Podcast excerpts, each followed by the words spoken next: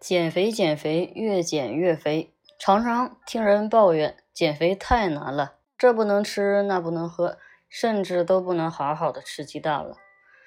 做一个蛋黄扔，有一个蛋黄扔，幸好家里有狗，要不然都浪费了。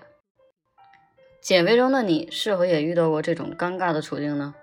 家里有狗，狗狗享福；家里没狗，垃圾桶享福。做好鸡蛋的蛋黄都喂了狗。很多人找我说：“徐老师，减肥的时候真的不能吃蛋黄吗？吃蛋黄会增肥吗？”其实并没有那么邪乎。首先，我们来说说减肥期间到底能不能吃蛋黄。我的答案是能。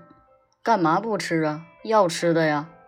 大多数人不仅仅是因为担心蛋黄当中的脂肪而不敢吃，也是因为担心蛋黄当中的胆固醇。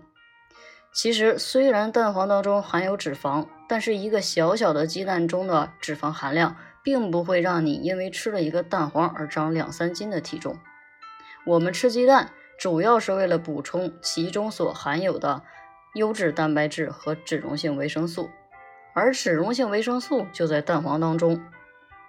要知道，鸡蛋的蛋白质是所有食物当中消化吸收率比较高的。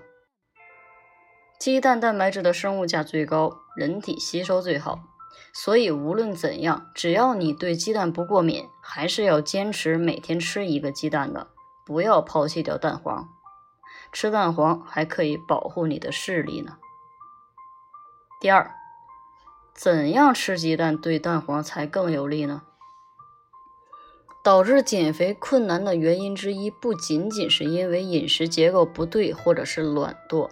也可能是因为营养不良导致的。人体的营养不良会影响脂肪的代谢效率，从而会导致一些人成为减肥困难户。长期不吃鸡蛋的人，很可能存在营养不良的情况。在减肥期间食用鸡蛋，一定要注意鸡蛋的烹调方式，最好是蒸、煮、炖，避免煎鸡蛋和炒鸡蛋。鸡蛋的吸油能力还是比较强的，大家都知道茄子吧？炒茄子，那茄子你把把茄子放进去，茄子可以把油都吃了。茄子吸油，那么鸡蛋也一样，鸡蛋其实呢也是比较吸油的。煎鸡蛋和炒鸡蛋往往会增加能量的摄入，影响减肥的效果。当然，如果你实在是吃不下煮鸡蛋，建议您买一个好一点的不粘锅。热锅冷油，在锅底儿刷上一层薄薄的一层亚麻籽油或者核桃油就可以了。